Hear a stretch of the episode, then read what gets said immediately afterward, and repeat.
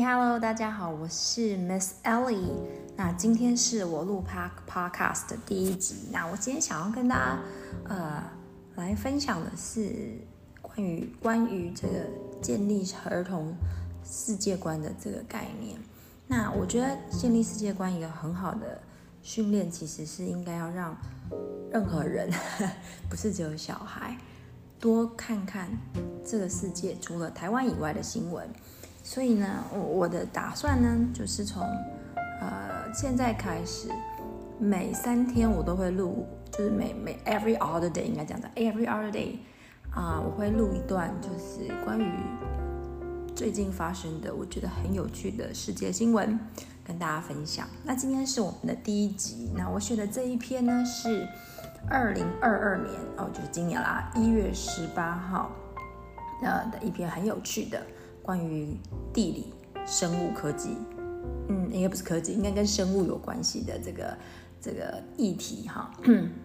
啊，那我这个的运作方式呢，我会先以英文的方式念过文章，然后会把一些重要的讯息，还有一些讨论会跟大家分享。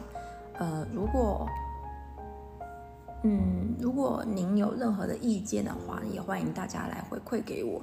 那我今天选的这一篇呢，就是叫做 The title is Ships Could Bring Invasive Species to Antarctica。Antarctica 我们知道就是北极圈，那我们来看一下它所要传达的意思是什么呢？Antarctica is one of the hardest to reach places on Earth, but a recent report reveals that ships going to Antarctica have connections to ports around the world.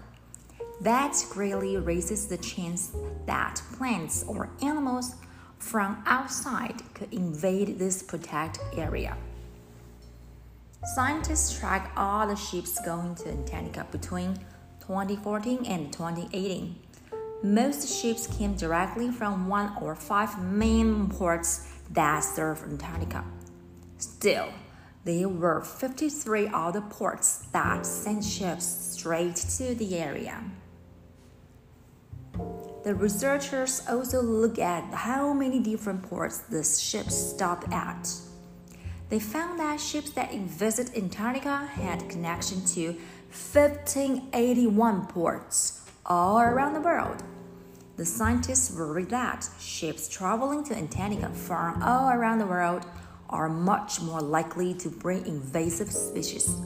This could bring serious damage to an area that has been fairly well protected so far.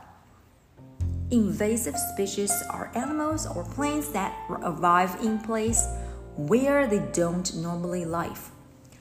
When invasive species are brought to a new location, they can often spread quite quickly, forcing out other plants and animals that live there naturally.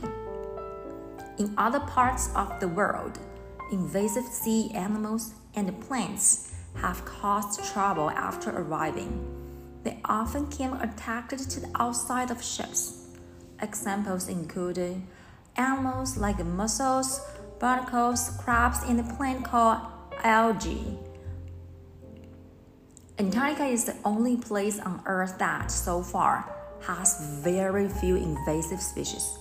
There are four main kinds of ships that visit Antarctica tour ships, research ships, fishing boats, and ships bringing supplies for scientists.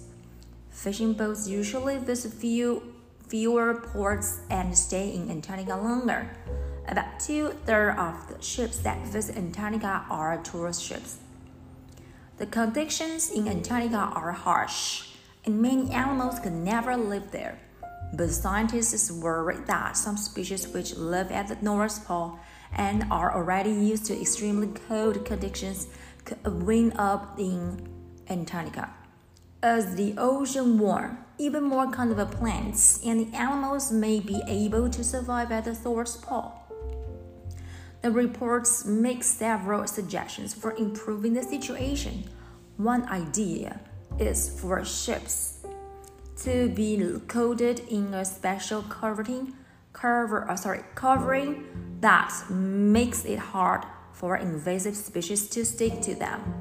Ships without this kind of coating could be cleaned regularly. Finally, countries could require ships to have an inspection or some other proof that they are not carrying invasive species before they leave port. OK，其实这一篇呢，在说的是，呃，北极因为它的天气非常的恶劣，好，所以不是每一种物种呢都可以在那边生存。但是因为地球暖化，哦，还有呃很多船只会，呃，他说渔船啦，或者是研究员的船啦，或者是呃观光客船，尤其是观光客的船。会可能在有意或无意当中，会带进一些所谓的 invasive，就是侵略性的物种。我想台湾现在应该也是也遭受到这样的这个生态，也遭受到那个侵略性物种的攻击。比方说，呃，有一些不属于台湾的瓜牛，或者是不属于台湾的，像那个长得很恐怖、很像恐龙的那个蜥蜴，其实都已经严重的影响到台湾的生态，甚至是鱼，哦，呃。所以，北极 supposedly 呢是全世界算是保护的很好，因为是天气天气的条件的限制，但是却是因为很多的船只，他说三分之二的船其实是呃这个从这个呃观光客的传过去的，所以它其实会带来很多很多你不知道的，比方说也许是细菌。也许是不应该生存在那边的物种，会导致整个整个的北极圈的生物形态遭受到破坏。那会有什么影响呢？那我想要就是也是反问大家：哎，生物态遭受到破坏会有什么影响？其实会影响的很可怕，因为会可能因为呃那些 invasive species 可能会造成当地原本的物种可能会被彻底的消灭。对，那。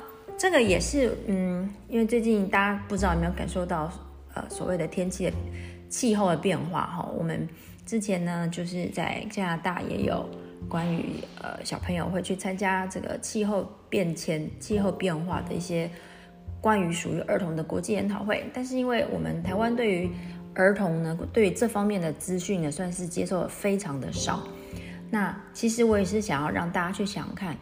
地球暖化，它带给地球的危机其实是很可怕的。不光光是臭氧层被破坏啊，天气变迁呐，它也有可能会导致某些国家可能就从此会消失了。台湾也可能会是其中一个。那还有就是，呃，某一些物种也可能会从这个世界上消失。还有最近我听到一个很有趣的新闻哈，就是所谓的超级病毒 COVID-19，它绝对不是最后一个。也不是唯一一个。当地球暖化之后，在永冻层的那一些超级病毒，你知道病毒是不会死的，它只是休眠。那些超级病毒都是有可能会在地球暖化之后，永冻层结呃解冻之后，它们都会从里头 release 出来，被释放出来。其实都会是造成人类生存的一个，我会说，it's a disaster，是一大浩劫。呃。这一篇呢，其实它的单字，我个人觉得不是太难，但是我有几个分享的地方哈。刚刚我们已经把整篇大概意思跟大家说，那我们现在很简单的看一下，呃，几个常见单字物种。那物种通常我们说种类啊，如果说你可以讲 kind，all kind of，OK。但是 kinds 呢，我个人觉得它算是一个比较简单英文，所以如果你要 improve yourself，就是你的英文程度或是你的 vocabulary，呃，can let people think you have a rich vocabulary bank，那我可以考虑呢，让建议大家讲另外一字，就是就 species，s p e c i e s，然后那个 c 有点发 sh 的音哈，所以是 species。这字算是。特别是会用在生物类，因为种类种类的哈，这个字会很常见。然后再来 Antarctica 这个还好，就是所谓的北极圈。